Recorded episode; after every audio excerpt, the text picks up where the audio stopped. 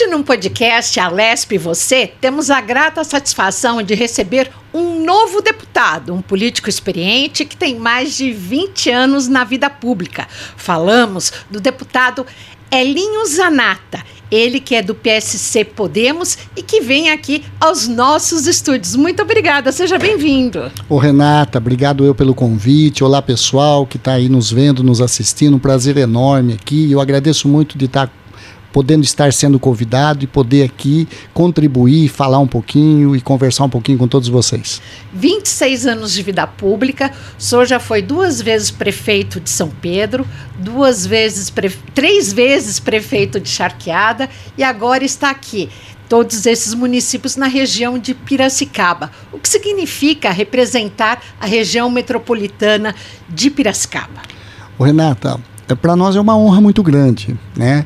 E a gente fica feliz em poder contribuir, em poder é, colocar o nome à disposição da região, é, como nós fizemos na campanha, trabalhamos para isso, achamos que era importante que tivéssemos um representante para estar tá aqui na região metropolitana de Piracicaba, para poder é, trazer os anseios da região metropolitana, trabalhar pelo nosso estado de São Paulo, trabalhar pelas cidades de São Paulo. Então eu acho que esse é o nosso objetivo maior. Qual é a nossa função maior? Quem está na vida pública é servir.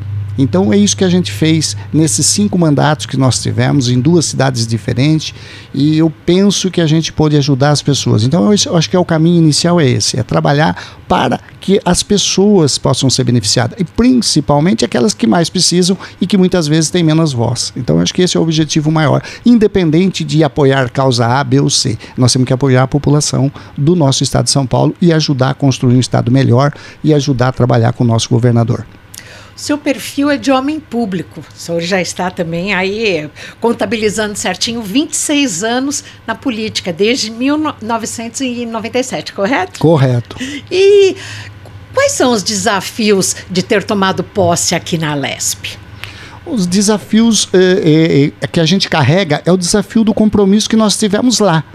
Porque quando a gente se propôs a sair como é, deputado estadual por São Paulo, pelas cidades da região, pelo estado, é lógico que a gente trouxe junto com a gente um projeto que tem um, um tripé. Primeiro, experiência administrativa conhecendo como funciona por dentro os municípios, principalmente os municípios menores, que é aqueles que são mais carentes e que necessitam do apoio mais próximo do governo do estado. Né? Não que os, os demais não precisem, mas numa escala de vamos falar assim, de prioridade, os pequenos sempre têm maiores necessidades. Nós sabemos que 80% dos municípios são pequenos no estado de São Paulo. Tá? E o segundo tripé, experiência, porque a gente veio da iniciativa privada, entendendo que a administração pública tem seu regramento, tem sua lei, tem seus momentos, tem, tem a sua, o seu regimento, sua forma de funcionar, mas também a gente não pode falar que os municípios podem, têm que ser ineficientes. O município tem que saber que ele é um prestador de serviço. E como prestador de serviço, ele tem a obrigação de atender o cliente dele. Quem é o cliente dele? A população que precisa. Esse é o segundo tripé. O terceiro tripé, trazer eficiência, trazer condição para que o cidadão seja atendido, botar a máquina pública para funcionar com eficiência, com qualidade, mas não esquecer que não visa lucro. O município ele tem que transformar esses bens em bens sociais. Então, a, tem que ter essa visão de gestão, de conhecimento, de vontade, de experiência que vem da iniciativa privada que a gente teve essa oportunidade, mas nunca esquecer de uma coisa: o, o terceiro tripé, sensibilidade social. Entender a dificuldade daquelas pessoas que estão lá do outro lado do balcão. A e, empatia que ficou tão conhecida durante a pandemia. Que foi horrível para todos. Né? Nós estamos vivendo uma consequência da, da pandemia no pós-pandemia. Isso vai ser um trabalho que nós vamos ter que trabalhar aí décadas para recuperar isso, mostrar isso para a sociedade, arrumar caminho. Hoje a sociedade tem um desalento enorme com, a, com o, o, o, o, político, de uma forma geral, não discriminando A, B, C ou D, não importa. Ela tem, ela, ela não, não sentiu naquele momento a confiança que o político poderia ter dado. E eu acho que faltou essa presença política da pandemia, de estar tá mais próximo, de chegar mais próximo das pessoas. As pessoas não queriam só recurso, as pessoas queriam ser acolhidas que estava no momento de sensibilidade. E isso independe da condição financeira de cada cidadão. Cada um tinha os seus objetivos. Uma maior, sabe, é aquele acolhimento que precisou fazer. E eu acho que isso ou pecou. A classe política, como, como nós, como todos, eu acho que faltou estar mais próximo aí da população. Mas isso a gente tem que saber que a gente vai aprendendo com essas dificuldades. A pandemia, a última que aconteceu no mundo, foi lá atrás, há quantos anos? Mais de cento e poucos anos. Então, quer dizer, ninguém sabia o que era uma pandemia, se esqueceu.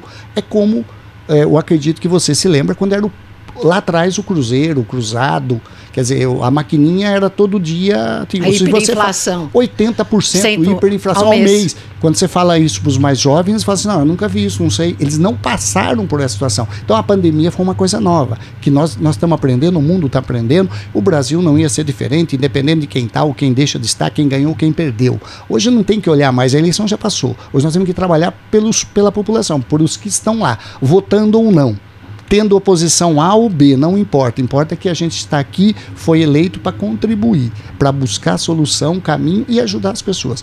Aí, o resto é trabalho, é vontade, é dedicação, é coragem de ter atitude, de procurar melhorar a vida da ponta. E nunca esquecer que as pessoas estão lá na ponta, lá ainda sonhando que é possível fazer um país, um estado melhor. O senhor chega representando a região de Piracicaba. Nessa gestão, nós temos aí três parlamentares, correto? Que são da região?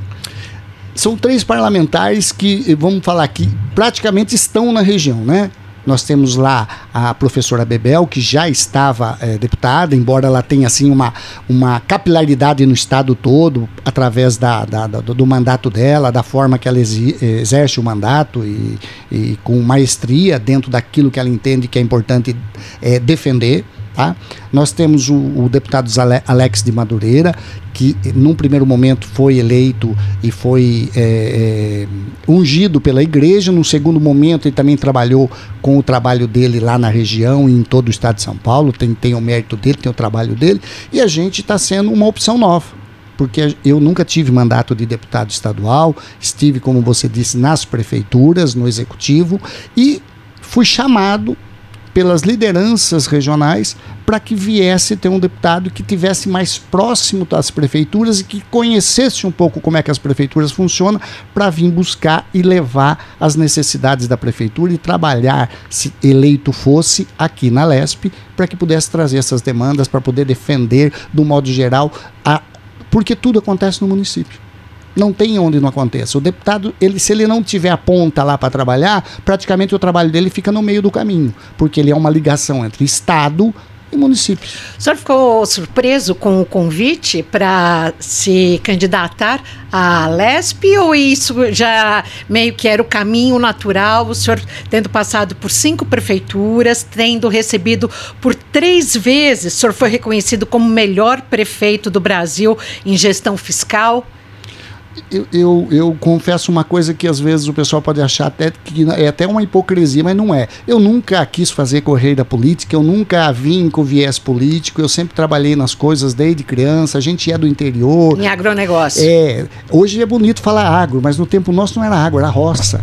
Era um trabalho difícil. A gente desde criança trabalha entendeu? A gente é do sítio, da roça, sempre foi, então não tem que esconder a origem. A gente sempre trabalhou, mas não tinha viés político. Eu entendi que nós precisávamos contribuir com a política lá na, na nossa cidade. Então, o primeiro é, trabalho foi no município de Charqueada. Eu sou piracicabano de nascença, mas fui criado desde criança em Charqueada, por questão de pai, família, sítios, etc. E num determinado momento, é, eu entendi que era importante estar ajudando o município e contribuindo é, como candidato. Aí fui candidato, fiz um trabalho, acredito que foi um trabalho razoável, a população entendeu que foi importante trazer essa base da iniciativa pública, mas dentro da, da área, eh, da iniciativa, desculpe, privada, mas trazer isso para a área pública, dar esse choque de gestão. Tá? E, e sem e, e, trabalhar com os nossos funcionários. Eu falo que trabalhar com funcionário público é uma maravilha. Eu não tenho nenhum problema. Eu sempre trabalhei 90% dos funcionários públicos, para não dizer 100%, porque aí seria até dizer que é, é impossível, mas 90% dos funcionários públicos a, a, entendeu, trabalhou junto, somou. E o sucesso não foi meu, o sucesso foi todo de um grupo. Ninguém faz nada sozinho. Então a gente entrou. É, é, confesso, não, fui, não, não saí candidato em São Pedro porque ah, agora eu vou almejar uma outra cidade. Não, eu fui convidado para ir para lá por um grupo de pessoas que eram da, da cidade. Eu nunca morei em São Pedro, eu nunca tive atividade política na cidade, nada. Mas eu não fui no primeiro convite, fiquei quatro anos eu não fui, depois voltaram a me convidar, aí que eu resolvi ir para o desafio.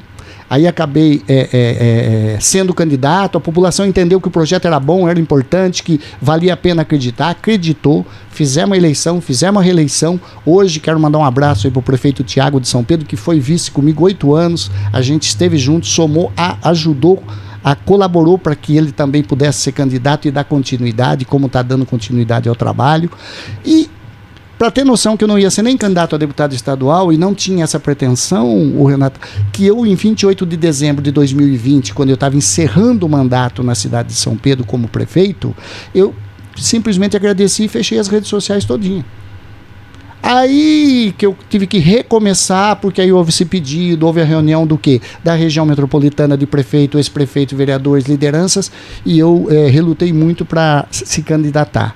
Porque não é fácil, a gente entende que isso é uma missão. Então, se a gente vier a ser eleito, a população deu isso, o que, que ela faz? Ela olhou e falou assim: tá bom, você vai me representar lá. Isso é uma responsabilidade muito grande. Né? São 77.550 pessoas que disseram sim, quero que você vá nos representar lá. Então, isso aí, além de ser uma honra, mas é uma responsabilidade. E nós vamos prestar conta disso não só para a população. Eu acredito que a gente presta conta num outro plano espiritual. Você vai ter tudo que você faz na história fica na eternidade. A sua gestão é marcada pela resolutividade. Senhor não faz promessa, o senhor vai lá e, e, resolve?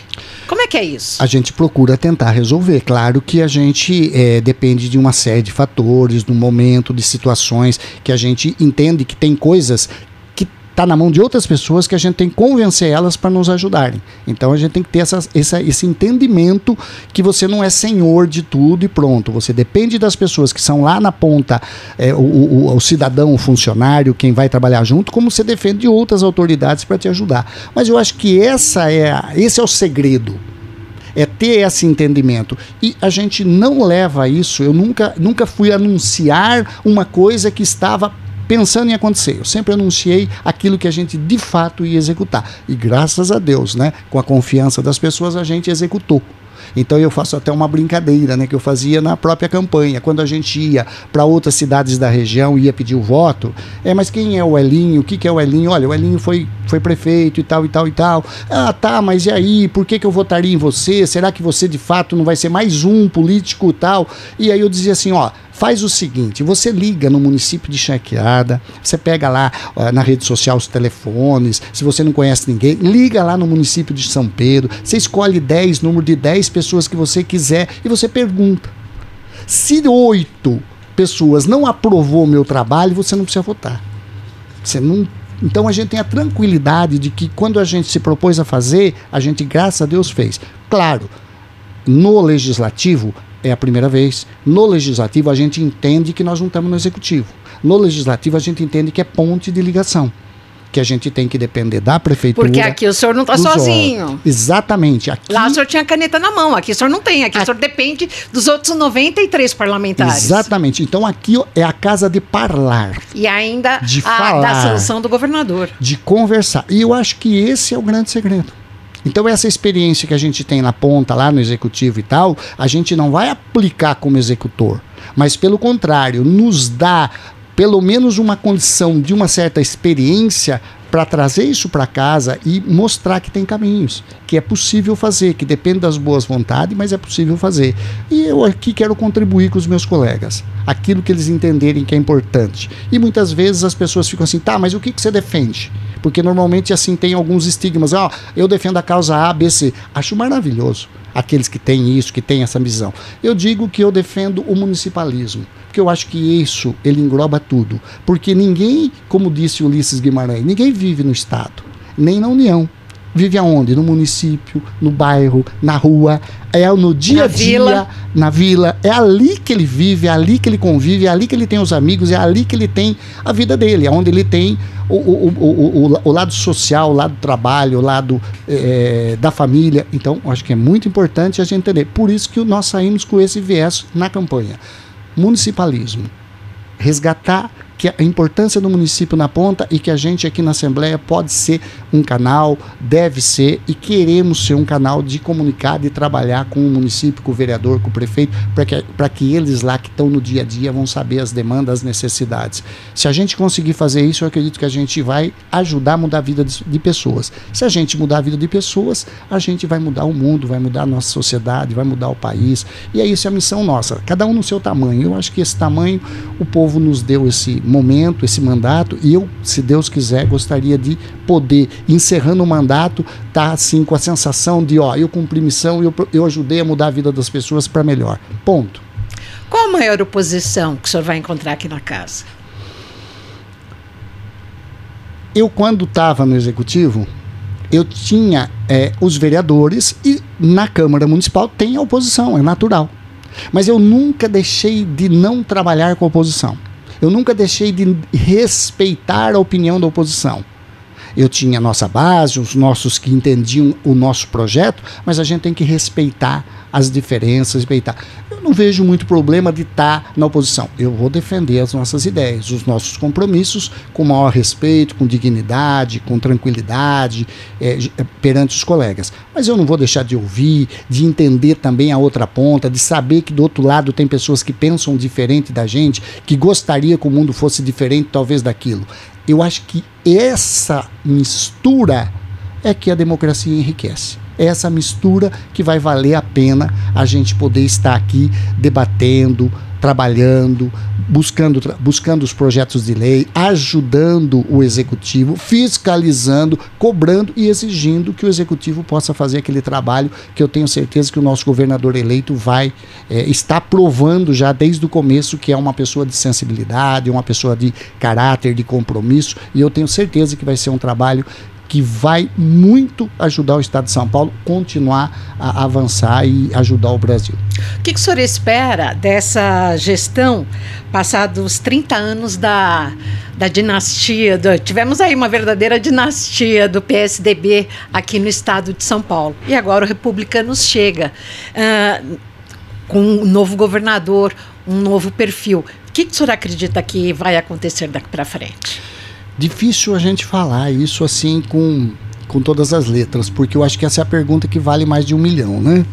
Mas o que a gente é, é vai colocar é isso. Nós vamos trazer é, é, é junto ao governador aquilo tudo que entender que é bom para nossa sociedade, entender que ele possa estar tá construindo, nós vamos procurar ajudar. Mas que áreas que o senhor, uh, nas conversas que vocês têm já no cafezinho, em que há, o que, que, pode ser diferente a gestão do Tarcísio de Freitas em relação à, à gestão anterior de Geraldo Alckmin? Olha, eu, eu posso fazer um. Eu, eu, como eleitor, tá? Porque a legislação não é assim hoje. Eu, eu, sou, eu sou, não sou favorável à reeleição. Mas o senhor foi reeleito. Mas era o processo. Era lei. Porque o senhor foi reeleito duas vezes em Charqueada e uma vez em, e, e, São... em São Pedro. Mas eu não sou favorável. Eu, é, Hélio, eu não político. O político está lá, está disputando a regra do jogo. Tem reeleição, a população quer, tudo bem, ele vai disputar se ele quiser, lógico. Mas eu sou favorável que não, não, não tenha reeleição. Então eu acho assim, essa mudança que a população de São Paulo resolveu fazer neste momento, é, procurando uma opção nova, que é o, o, governador eleito Tarcísio, que vem pelo Republicanos. Eu acho que é um momento que a população entendeu que precisa haver mudança. Eu sempre falo assim, o eleitor, o Renato, na minha visão, ele é muito, ele é muito tradicional. Ele só muda se ele entender que não é mais esse modelo esgotou. Eu acho que as urnas falou isso. Esse modelo esgotou. Tem coisas excelentes que o PSDB fez eu estaria sendo aqui é, injusto. Não estou dizendo que não houve, mas eu acho que essa mudança que o, que, o, o, que o cidadão do Estado de São Paulo resolveu fazer é porque ele entendeu que precisava mudar. Ele entendeu que esse modelo esgotou. Então eu acredito que o Tarcísio não vai trabalhar no mesmo modelo. Ele pode aproveitar, ele pode trabalhar aquilo que é positivo, ele pode potencializar, como ele falou, inclusive, nos programas dele. Mas ele vai ter que avançar. É isso que eu penso que a população do Estado de São Paulo vai querer. E para que, que lado que o senhor acha que a gente está com uma deficiência muito grande que é preciso dar esse avanço, dar esse passo? Eu, eu vou dar um exemplo claro da nossa região metropolitana de Piracicaba. Piracicaba é a sede da região metropolitana. Piracicaba é a 13 terceira economia do Estado de São Paulo. Então nós temos 645 municípios, do qual no mínimo 150 são grandes municípios. E Piracicaba é a 13 terceira economia, que ajuda o governo do estado a colocar dinheiro no caixa do governo do estado. Ela gera riqueza. E aí quando você olha Piracicaba, você observa que Piracicaba está lá perto no 98º em investimentos do governo do estado. Eu acho que nós precisamos mudar isso.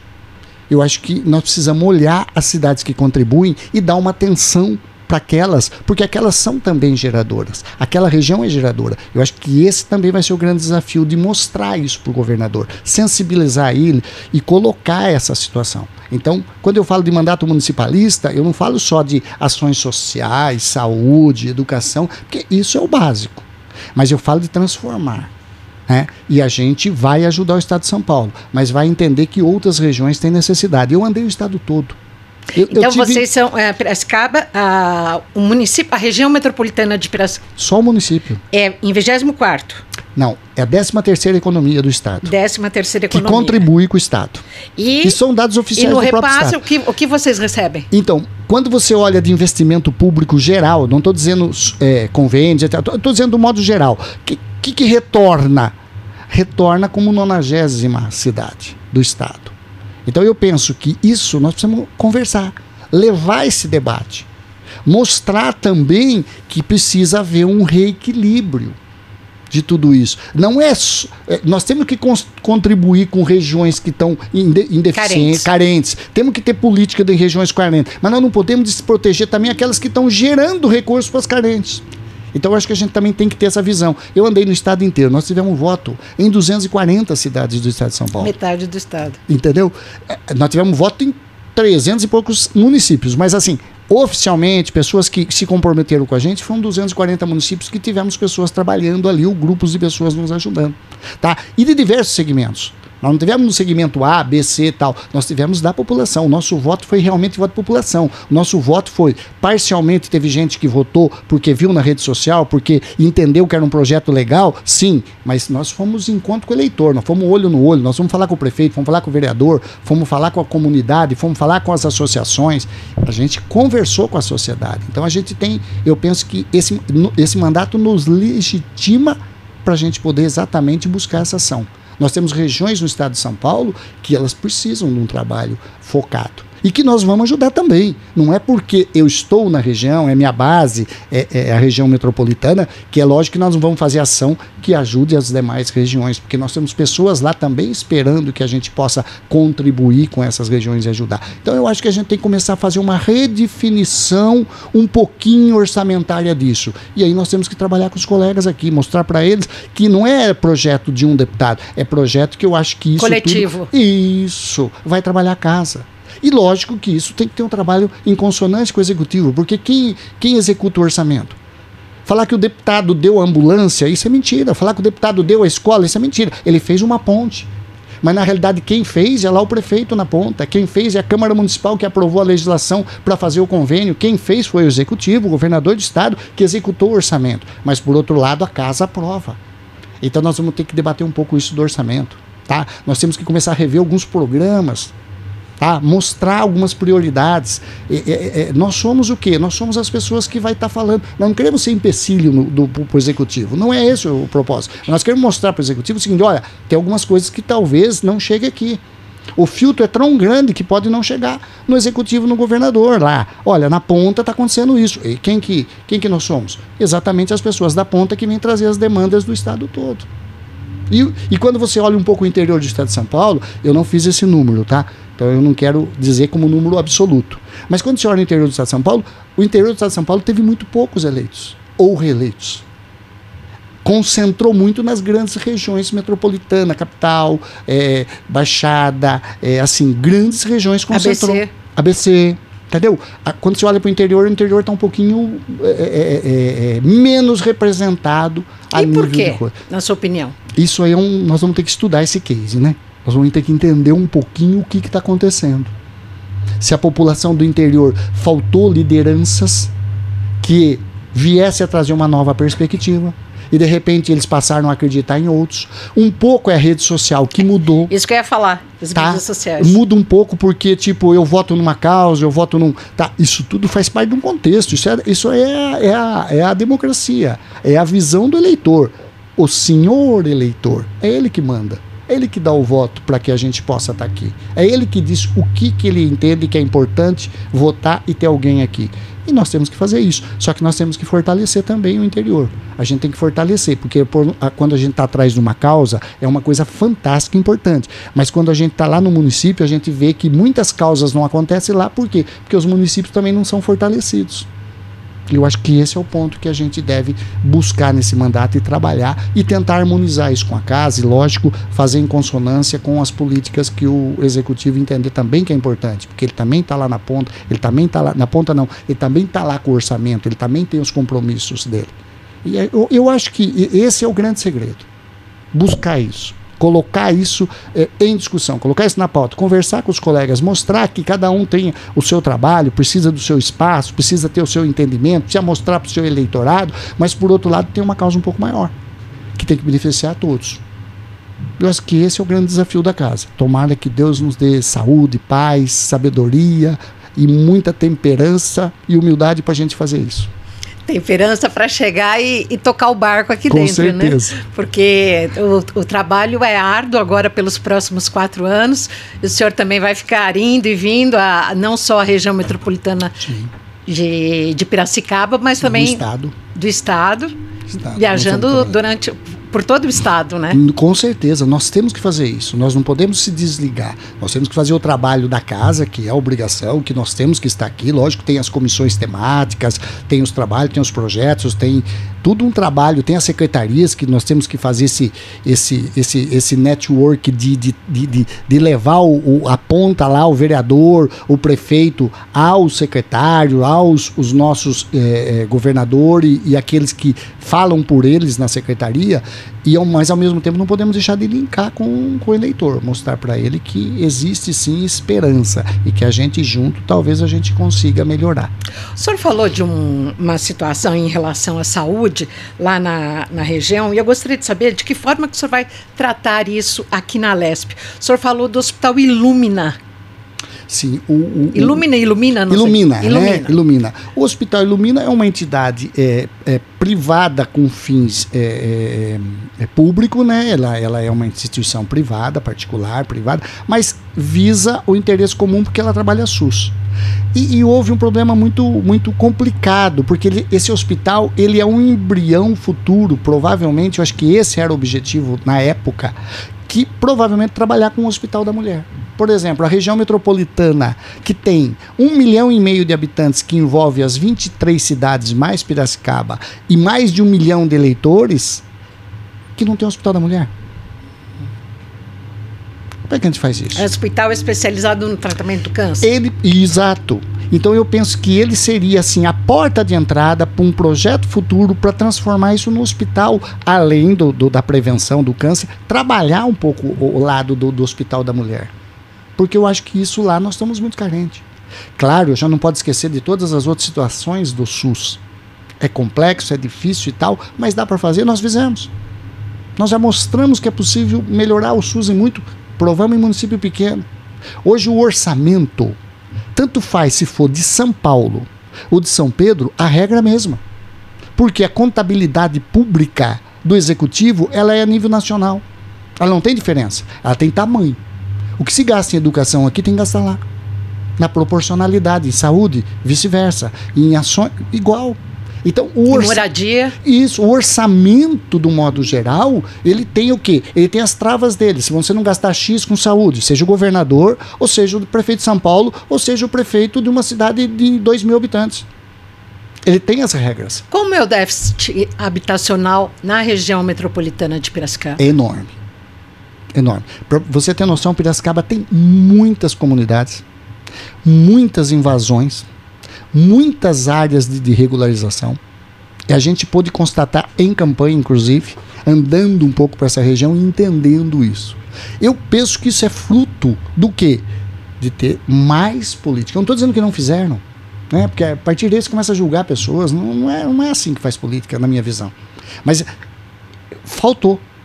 Enquanto prefeito, o senhor atendeu essa questão do déficit habitacional? Quando eu estava em São Pedro, que eu, eu, o mandato mais recente, vamos falar, né? Chaqueada faz mais tempo, mas São Pedro, por exemplo, nesses dois mandatos, o que, que nós fizemos? Eu entrei lá fazia 12 anos, três mandatos, que não se construía habitação popular. Então tinha um, um déficit enorme. São Pedro é uma cidade turística, uma estância, tá?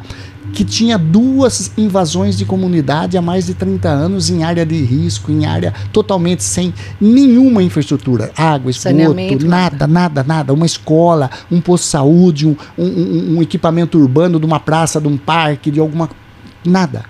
E um déficit eh, habitacional enorme. A gente conseguiu regularizar as duas comunidades. A gente conseguiu fazer com que essas duas comunidades pudessem receber toda a infraestrutura, tá? Dar essa oportunidade, fazer com que o município fizesse a parte de posto de saúde, de escola, de creche, de tudo, atender essa comunidade e colocamos para dentro, colocamos mil casas novas habitacional e deixamos um projeto que agora é a continuidade do prefeito Tiago, tá? Que deve estar tá fazendo isso agora nesse terceiro ano porque é questão de, de documentação e tal. Parece que em torno de mais nova mil casas. Então, ou seja, São Pedro, com essas novas mil casas, eu acredito que praticamente 100% do déficit habitacional foi feito. É possível? É, tá aí. Não é falar, falar, etc. É, é mostrar que é possível fazer. Tá? Que é um projeto viável. Então, dá, se fez lá, dá para fazer em outro lugar, porque é questão de escala.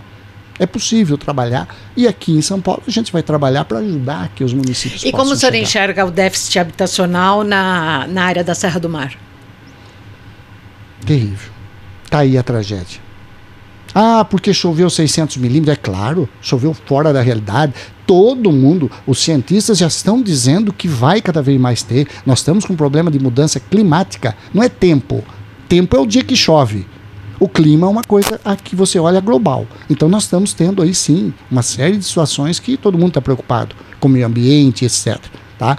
Mas uma tragédia que poderia acontecer e que pode acontecer em outras cidades do estado de São Paulo. Entendeu? Que se houver um, uma quantidade de chuva dessa forma, nesse volume, nesse tempo, é impossível que você consiga absorver o impacto. Vai haver sempre um impacto. O que, que a gente vai ter que fazer? Minimizar. Que esse impacto não, não gere risco de vida humana, pelo menos. Então eu acho que é um grande desafio que os, os, os, os prefeitos, os municípios vão ter que começar a pensar. Porque não aconteceu só lá. Eu estou falando de Meira que está do lado.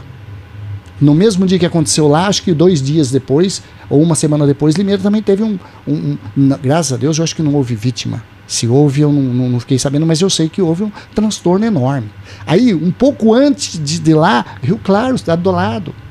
Piracicaba, eu, eu, é, teve uma inundação pelo rio Piracicaba, pelo, pelo córrego ali, de, de, de que, que, são afluentes de Piracicaba, que cortam a cidade. Também houve enchente, houve Graças a Deus não houve morte na comunidade, não caiu com aquela força e nem com curto espaço. Agora, uma curiosidade: por que desse surgimento Uh, e desse crescimento de favelas, de comunidades em regiões interioranas como Piracicaba. É o pessoal que vem para mão de obra de safra e depois acaba ficando? Não. Isso acontecia sim lá atrás. Por quê? Porque hoje a mão de obra de safra agrícola principalmente voltado na cana-de-açúcar, que era o que exigia muita mão de obra, laranja, cana-de-açúcar, por quê? Porque não se tinha a tecnologia para colher a, o produto, para processar tal. Isso acabou. 98% do estado de São Paulo hoje é colhido com máquina. São alta tecnologia. Hoje você pega o cidadão, ele anda dentro de uma, uma colhedora, dentro de um ar-condicionado, dentro de um, de um videogame Sim. e opera. Então, não existe mais essa situação de mão de obra. Lógico que tem alguma coisa que veio, etc. Eu penso que esse avanço foi o quê? O pessoal passou a sair do campo e passou a ver o quê? Piracicaba cresceu muito. Gerou muita oportunidade de pessoas com emprego. As novas gerações. Isso. E veio.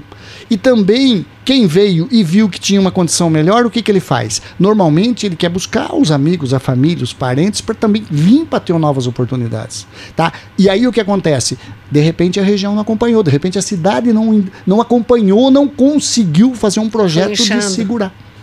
Tá? E aí você tem o quê? Um problema social muito enorme. Piracicaba, eu não posso citar, mas eu acho que tem muito mais de 30 comunidades. Que em áreas, inclusive, de alto risco.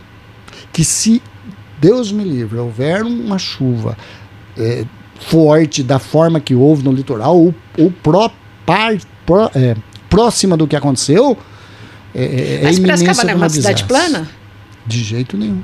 Hum. Piracicaba é cortado pelo rio Piracicaba, né? Sim, que já, é, é daí, uma... o, pro, problema já é um deles. É, aí depois tem os afluentes e Piracicaba é uma cidade de, é, de região é, semi-ondulada. Hum, tá. Tá? Então você tem as ondulações e tal, e tem as regiões que foram ocupadas irregularmente, que aí você barra num problema que a legislação não deixa regularizar. Aí você tem a Constituição do Estado, que tem algumas regras que não podem. Aí você tem o Ministério Público, que, lógico, pela obrigação e pelo caráter dele, ele passa a interferir, dizendo: não, tem que remover, tem que refazer, tem que tirar dessa área, tem que fazer uma coisa regular. Só que assim, nós temos dois países. Nós temos o país da regularidade e nós temos o país da verdade de quem está lá na ponta correndo risco de morte. Aí nós precisamos começar a trabalhar um gato, pouco né? isso. Não é? O país do gato. Nós precisamos trabalhar um pouco isso. Nós temos que ter um pouquinho assim de sensibilidade dos dois lados. Ó, vamos cumprir leis, mas vamos fazer com certas flexibilizações, aonde é possível, claro, com uma comissão técnica, não é só política. Porque o pessoal tem uma visão política, ah, o político não sei o quê. Ninguém vive sem político. O dia que não tiver mais político, vai ter guerra. Ucrânia e Rússia. Faltou diplomacia. Se conversa, se senta, não tem guerra. O político entra exatamente aonde, aonde a, a, a conversa parte para uma afronta. É aí que o político tem que entrar. É nessa sensação que o político tem que tentar fazer esse intermédio. Então, tem a lei, tem a, o compromisso, mas por outro lado, tem gente, tem pessoas. É ótimo dizer que não pode isso, que a lei não permite, que isso aqui nós não vamos fazer. Só que quem está na ponta? E quem faz esse tamanho? É o político. É ele, principalmente, quem está no parlamento. É ele que tem que tentar chamar as partes e dizer, ó, oh, peraí, vamos, vamos achar um caminho. Porque não dá para esperar. É, é, é, o tempo é muito escasso. Como é que nós vamos resolver isso? Eu acho que eu penso que essa é a missão do político. Fazer com que essas coisas passem a funcionar. Claro, procurando respeitar a lei, mas do outro lado, tentando flexibilizar alguma coisa para o bem maior. O que, que nós temos para hoje? É isso, então vamos fazer hoje isso. Amanhã a gente vai melhorando. Não dá para ter o ótimo. Não tem orçamento para o ótimo. Nós não estamos na Suíça. Nós pagamos muito imposto. Não tenha dúvida. Mas, queira ou não queira, é um país que está em desenvolvimento, é um país que tem déficit ainda, é um país que deve muito, é um país que paga absurdo de juro e paga porque deve, tem regra. Se você empresta, se eu empresto, tem um compromisso. Eu fui lá e fiz um compromisso. Do outro lado, tem uma responsabilidade. Então não é quem está cobrando, é a forma que nós temos que administrar. Região metropolitana de Piracicaba é servida pela Sabesp? A região metropolitana de Piracicaba é mista. Por exemplo, Piracicaba em específico, ela tem a, a, a área de tratamento de esgoto é, é, é uma PPP, terceirizada. A água é do município. Aí você pega cidades menores, tem Sabesp. Aí você pega, por exemplo, é, Limeira, se eu não me engano, é uma concessão acho que é Águas de Limeira, que é uma outra concessão. E assim vai, é um pouco misto. O senhor é contra ou a favor da privatização da Sabesp? Depende, nós temos que avaliar. Como é que eu vou dizer hoje se eu sou contra ou a favor se eu não conheço esse histórico? Que tipo de privatização? Aliás, a Sabesp é a economia mista. Quando, quando se fala em privatização, dá, dá a intenção que é 100% do Estado. Não, não. O Estado é detentor do domínio de gestão. Mas mais de 40%, eu acredito, eu não vou citar números sem estar com dados, mas eu garanto que mais de 40% das ações já estão no, na mão de terceiros. Ela é uma economia mista. Ela é cotada em bolsa. Então, o que, que é privatizar? É pegar do zero, é tudo do Estado e virar tudo do. do, do, do, do qual modelo? Então eu acho que assim é muito é, bacana é, defender uma causa assim só pelo impulso emocional. Não, sou contra. Não, sou a favor. Não, peraí. Mas vamos olhar que modelo. Vamos ver se isso beneficia a maioria das pessoas. Se beneficiar, estamos junto. Por que não? Ah, mas o cara lá que é contra não vota em você. Eu não posso vir aqui, eu já recebi o voto. Eu não posso vir aqui e, e, e não ter posicionamento. Eu não posso vir aqui e não acreditar naquilo que eu penso que eles me deram. Ficar em cima do muro. Não existe isso na política. Eu sempre falo que na política, se você não tiver por cima, você está por baixo. Não tem jeito de dizer que está no mais ou menos.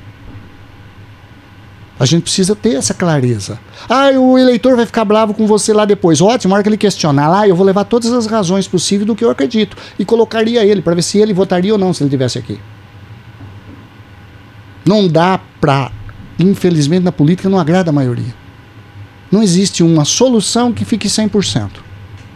Você viu algum negócio que você fez que alguém, os dois ganharam? Você vai me, me ensinar essa fórmula, é impossível. Então, ou seja, é difícil.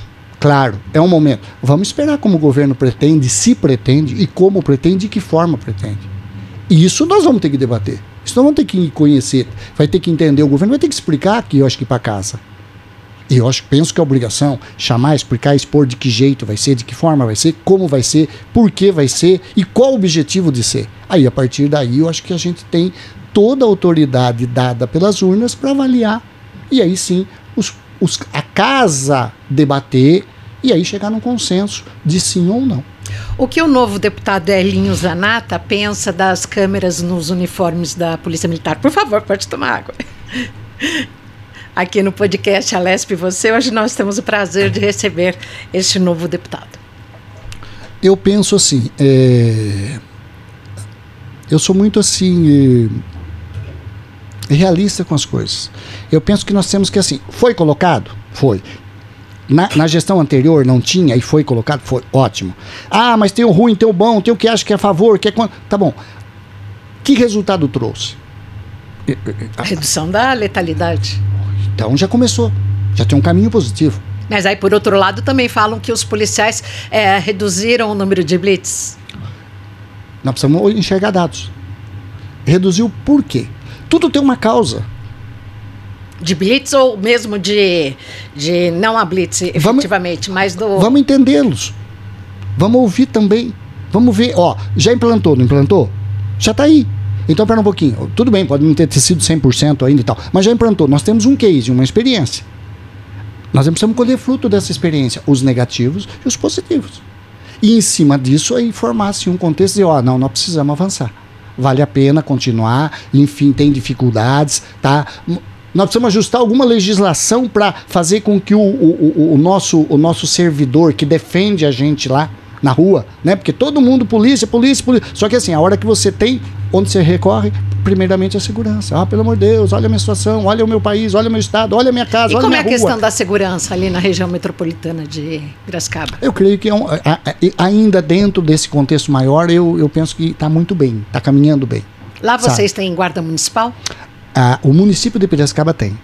Tá? E alguns municípios da região têm guarda. Piracicaba tem uma guarda muito forte. E são ativos? Eu, eu, são ativos, trabalham muito bem, sabe? Tem uma história boa, foi bem construída. Tá? E tem Limeira que tem guarda, Rio Claro acho que também deve ter guarda, sim. Então, é, tem um trabalho bom das guardas. Eu acho que assim. Todo mundo que quer somar tem que trabalhar, não tem porque ser guarda não é, não é da PM, ser da PM não é guarda, ser da civil não é PM, tá? Eu sei que tem divergências. É, não dá para pôr todo mundo e tal. A população quer se sentir segura. Sensação de segurança. Se nós viermos falar aqui que 100% é, nós vamos resolver a segurança, nós não vamos resolver a segurança. Nós temos que ter uma sensação de segurança. O cidadão tem que se sentir seguro. Que vai haver problemas, vai. Que nós vamos ter enfrentamentos, vai. Que nós temos o crime organizado, não tenha dúvida. Não sou eu que estou falando. Está aí. Agora, tudo isso vai ter que ter um enfrentamento e a sociedade vai ter que ser parceira. Coloca a sociedade junto contigo. Eu acho que resolve boa parte disso. Aliás, a gente sabe como é que a gente traz experiência para aqui? Ouvindo. E eu já ouvi muita coisa de pessoas jovens, de pessoas é, de idade, que falam da forma dele, mas você interpreta de um modo geral e fala: opa, peraí, isso aqui é importante. Olha o que ele está falando, olha a sabedoria que ele está colocando no, no, da forma dele. Eu preciso fazer com que isso vire contexto. Deputado, chegou a hora daqui do nosso bate-bola aqui no podcast Alesp. Você, para que time o senhor torce? Olha, eu primeiramente eu sou quinzista, né? Porque eu sou de Piracicaba, nasci em Piracicaba, então eu sou do, do nosso 15 de Piracicaba, misericórdia. Vamos chegar lá, estamos trabalhando. Curte futebol, vai ao estádio. Gosto de futebol. Até às vezes por conta de compromisso a gente não é é um assíduo, mas gosto muito, curto e não tenha dúvida. Joguei, né? Eu tenho hoje não, mas já joguei muito futebol. Hoje já sou, hoje eu tô dando aula, né? Já fiquei com uma certa idade, então não dá para jogar mais. a sua idade, quantos filhos o senhor tem? Eu, hoje eu tô com 59 anos, eu tenho quatro filhos, o Daniel, a Maria Tereza, o, o Hélio Júnior e o, o Luiz Fernando. Já é avô? Opa! De uma menina e de um menino e tá, se Deus quiser, a caminho do Daniel mais uma menina. É avô que vai, senta no chão, brinca de carrinho. Ah, quando é possível nós estamos juntos, né? Mas a gente sempre tá próximo e presente, procurando dentro do possível, claro, trabalhar com que, porque é o que nós temos. Nós temos, o primeiro momento é a família. Não tem jeito, você tem que estar tá lá, tem dificuldades, tem problemas, todos temos. Mas a gente tem que estar tá mais próximo, tem que ajudar, tem que trazer aquela experiência. O, o, os nossos netos têm que, têm que entender que tem, que está lá, que está próximo, que pode estar tá auxiliando, não criando. Avô não deve criar filho, a não ser numa condição totalmente difícil e tal, de, né, aí de, de vida né? Mas tirando isso, quando o pai e a mãe tem, quem tem que criar é eles. O avô tem que ajudar, orientar e sair de perto. ah, mas avô também faz coisa que os pais não gostam e que é muito gostoso, que vai na casa da avó, mas na casa tem que limitar, né? Sim, com tem certeza. Tem que limitar, porque senão aí vira, você vira... Não, é sério, você às vezes pode trazer problemas até, né? Eu sempre falo, tem que brincar, tem que estar junto, tem que participar, tem que compartilhar, mas quem cria é pai e mãe. Sim. quando possível, claro, dentro das condições de cada momento que se está vivendo. E em relação à música, o senhor gosta de música? Que estilo? O senhor tem playlist no celular? Não, eu não tenho playlist, mas eu gosto de música, assim, do modo geral, todas. Inclusive dos mais jovens. Eu não tenho muita dificuldade em estar tá aí, ouvir música, porque meus filhos são jovens, tá? O mais novo ainda está com 22 anos, 23 anos, agora vai fazer. Então, e o mais velho já está com 30, entendeu? E um 32 que vai para frente. Mas eu gosto de, de, todos os estilos. Mas claro, a gente tem raiz, né? A gente lá atrás ainda tem as músicas da década dos 90, 80 e vamos lá, é, né? A gente tem essa, é, é, essa recordação. Mas a gente entende que tudo tem um momento.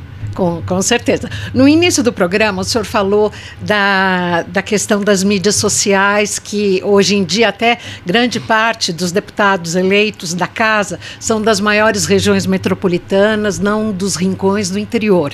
E hoje nós temos no, um, um novo estilo de jornalismo, de, da forma de se comunicar, como é o nosso podcast, por exemplo. O senhor é um ouvinte de podcast? Sim. Sim, sou. Gosto de participar. Entendo a importância da, da mídia é, social e digital. Acho que é, todos aqueles que estão envolvidos, em especial, por exemplo, nós que estamos na política, nós temos que ter essa penetração. Vai precisar fazer com que essas pessoas que hoje trabalham, quer dizer, você não consegue ver ninguém mais sem ter um, no mínimo, celular. Tá? Hoje o celular virou uma ferramenta de trabalho. Tá? É, tirando os excessos, Tá? Mas virou uma ferramenta de trabalho. Então, ou seja, as mídias sociais vai ser muito importante. E a gente tem que estar tá mostrando isso para eles, trabalhando isso, incentivando-os. Nós temos que ter uma geração que pense mais em política sim. Que não veja a política uma forma negativa.